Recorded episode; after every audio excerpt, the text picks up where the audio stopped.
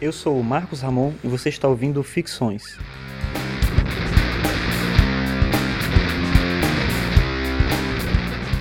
Esse é o episódio 48 e o tema de hoje é Vontade de Potência.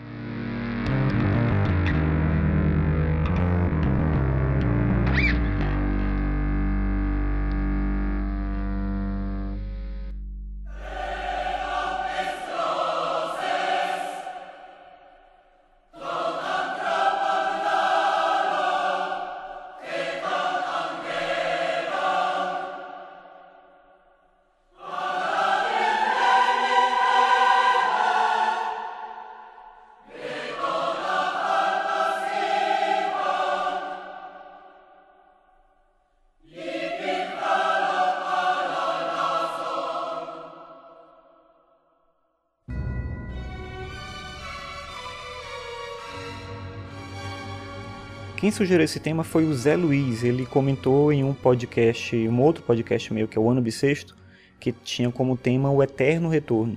E ele sugeriu nesse comentário que eu fizesse um outro podcast tratando, na verdade, do tema vontade de potência.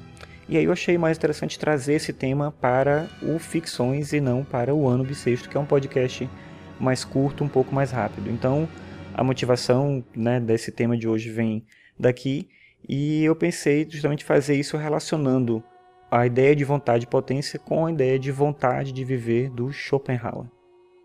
O Nietzsche, que é, foi filho de um pastor, ele cresceu em uma família em que a presença da religiosidade era muito constante. Assim, é estranho, no mínimo curioso, observar as críticas que ele, Nietzsche, já adulto, fazia à religião dos pais dele. Eu abordei esse tema no episódio 42, quando eu falei sobre a morte de Deus.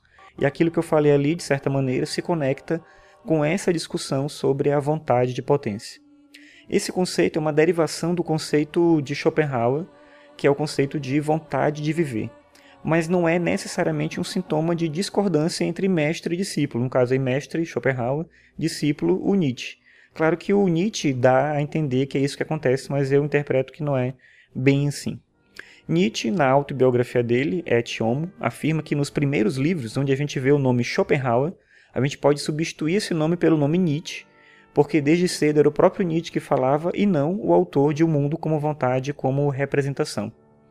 Ao falar isso, Nietzsche se refere principalmente ao que está exposto na obra A Origem da Tragédia. E sim, a interpretação que Nietzsche faz da filosofia de Schopenhauer, nessa obra principalmente, é uma interpretação que realmente não é bem literal. Na verdade, o Nietzsche, ali um jovem filólogo, está forçando o texto pessimista de Schopenhauer para concordar com as impressões que ele mesmo, Nietzsche, tem a fazer sobre o Apolíneo, o Dionisíaco, sobre Sócrates e sobre a tragédia grega. Contudo, não é em todas as coisas que Nietzsche é independente do mestre dele, e o conceito de vontade e potência é o melhor exemplo disso. A vontade de viver, segundo Schopenhauer, é o ímpeto instintivo da vida. A vida quer viver e age de maneira bruta e irracional para atingir esse fim. Trata-se de um esforço cego, a força extrema da própria natureza, cravando os dentes na própria carne. Diante de tal circunstância, Schopenhauer reconhece no fato de que cedemos à vontade e seus desejos, no caso, os nossos próprios desejos, a origem do sofrimento. A origem do sofrimento vem dessa, desse dilema entre a vontade, o desejo e o fato de o ser humano ceder a cada instante a esse ímpeto. Assim, o melhor caminho para a existência humana é a negação da vontade, seja ela momentânea, que é aquela que é alcançada pela arte, ou a negação permanente, que é o caminho do ascetismo.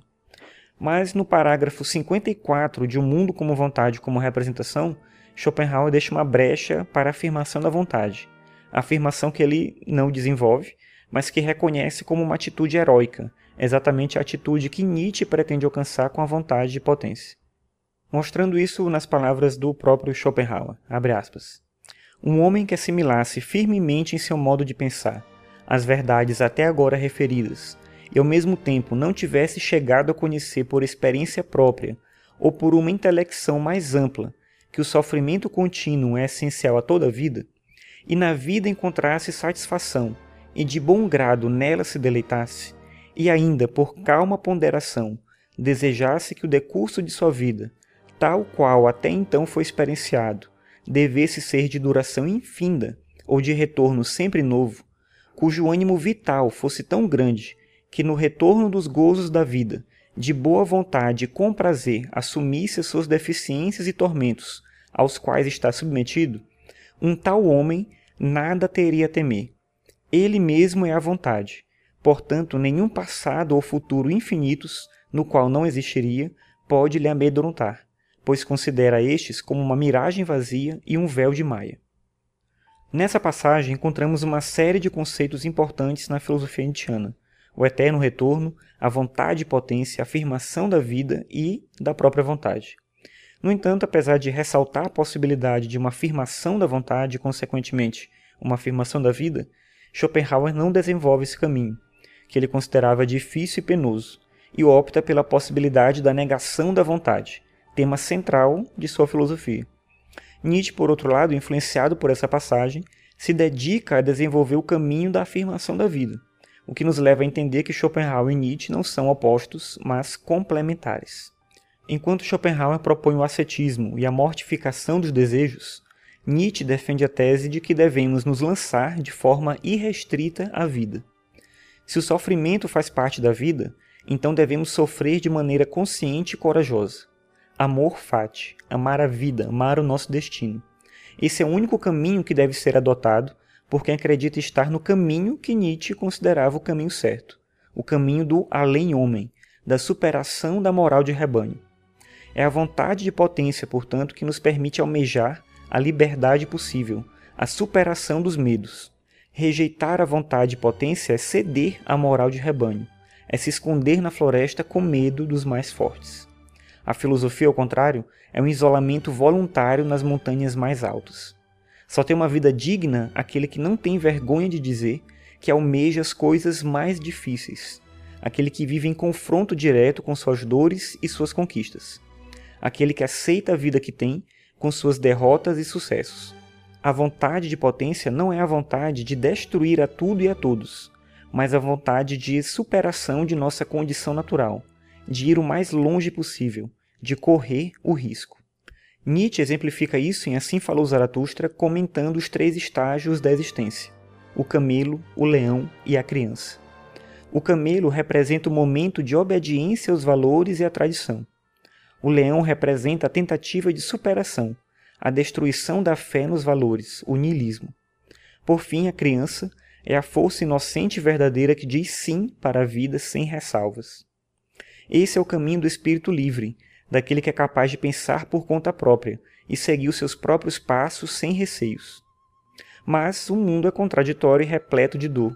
Não existe recompensa no final do caminho. E é por isso que muitos preferem a resignação na crença de que o seu desprendimento possa lhes render alguma bem-aventurança. No entanto, esta é a única dança que dançamos, e afirmar a vida é o único meio de vivermos dignamente. A vontade de potência é o nosso mundo. A vontade de potência somos nós mesmos.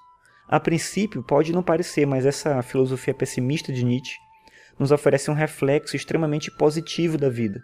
Dedicar-se a fazer o melhor que se pode, lutar pela vida, pelo prazer de acordar todos os dias, de conquistar algo que se almeja, de transformar o pesar em coisas belas através da arte e da filosofia, por exemplo, de amar cada segundo da nossa existência. Considerando que a vida é sofrimento, a vontade de potência é um ato de fé, fé em nós mesmos.